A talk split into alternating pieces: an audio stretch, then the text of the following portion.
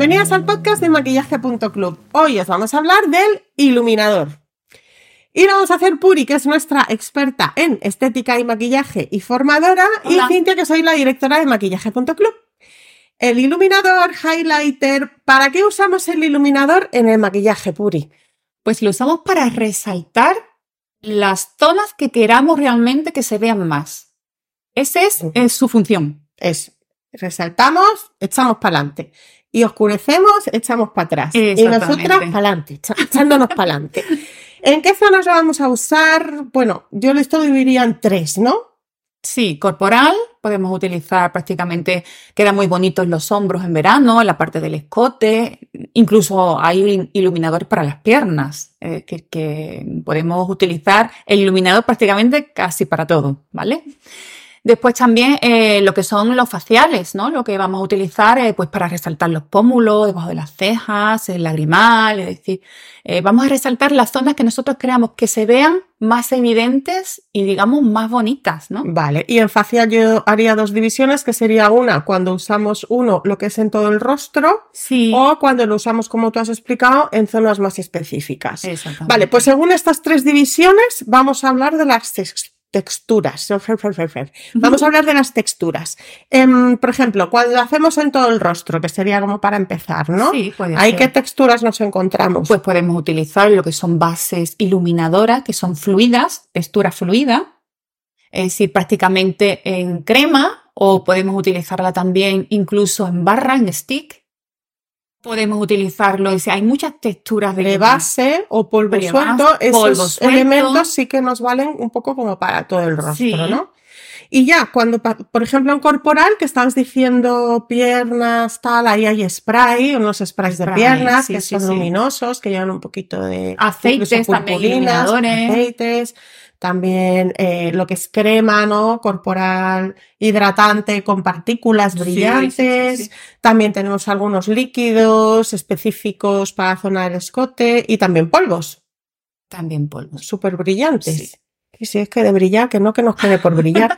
y luego, en lo que ya son las zonas específicas del rostro, ahí también tenemos varios formatos, ¿no? Que según lo que nos sea más fácil, podemos aplicar uno u otro. Lo que sí sería interesante que nos digas también es cómo mezcl- cómo usarlos en el sentido que si uno es polvo o uno es crema, pues que no vayamos a hacer ahí un mejunje, ¿no? Hay, hay un par de reglas. Hay un par de reglas. Los que sean eh, fluidos, ¿vale? Los que sean líquidos, fluidos. Los correctores, ¿no? Normalmente que hay algunos que son corrector con iluminador, que estos depende para qué zona podemos estar Pues usando. esos ¿no? siempre se van a utilizar antes de matificar el rostro, antes de poner los polvos sueltos.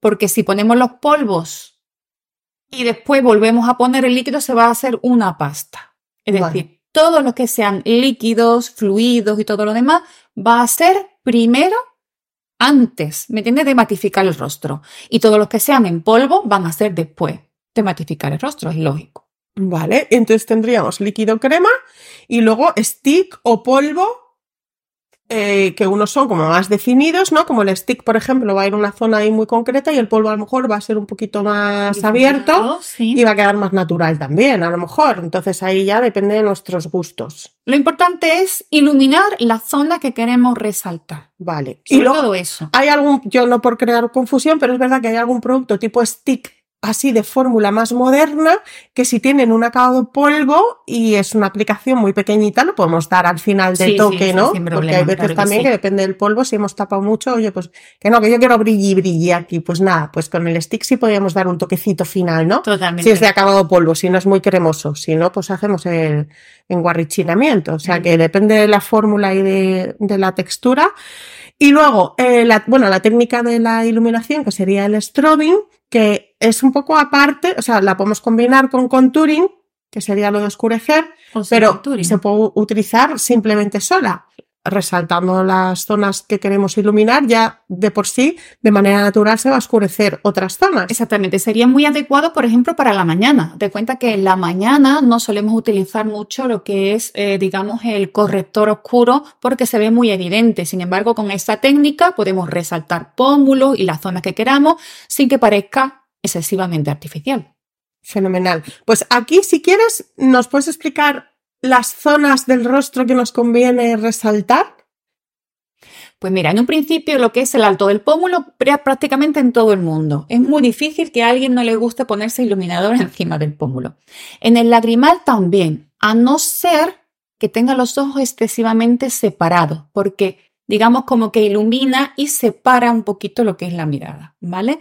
Pero si no ese es tu problema, iluminador en la parte del lagrimal. Que eso hace un efecto despierto que a mí me encanta. Y queda muy bonito. Mucho. Después, otra cosa, debajo de las cejas, ¿vale?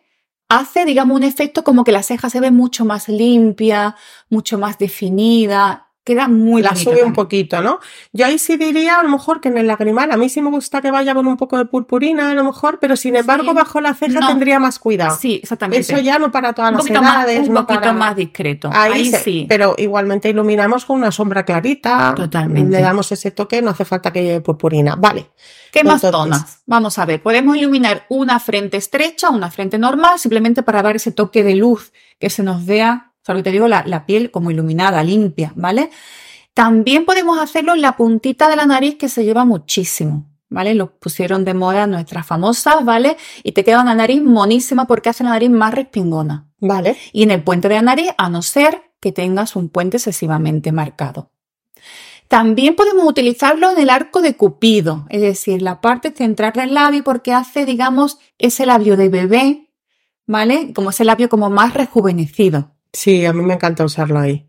Antes de maquillarnos el labio. Totalmente. Es decir, que lo podemos utilizar para muchas cosas. Incluso la barbilla se tiene la barbilla pequeñita. Eh, depende de tu fisonomía, puedes estar utilizando eh, lo que es el iluminador en un sitio o en otro. Pero generalmente lo que son pómulos, lagrimal, debajo de ceja y ya un poquito, digamos, contornear la nariz, Perfecto. Vale, y luego mm, nos quedaría por repasar los tonos, ¿no?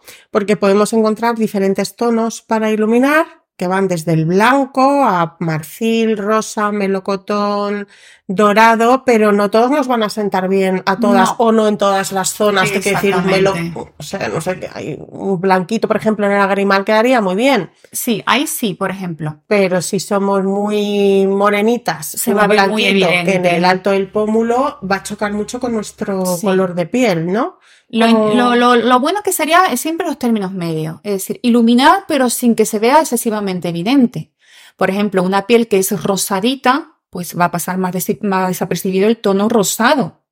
Incluso también le da como vitalidad, como que se mezcla con el colorete y se ve como muy iluminado y muy bonito.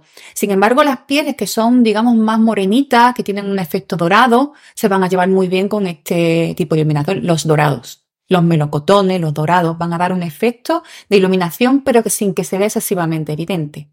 Vale, o sea que para, como consejo general, para evitar pecar de artificial, si tenemos dudas, en vez de uno muy blanco blanco, vamos a irnos a uno con un poquito de tonalidad, ¿no? Sí. Para que se integre un poco mejor. Exactamente. El más adecuado a tu tipo de, de color de piel. Muy bien. ¿Algún otro consejito con el iluminador? Que no nos falte. Me parece fenomenal.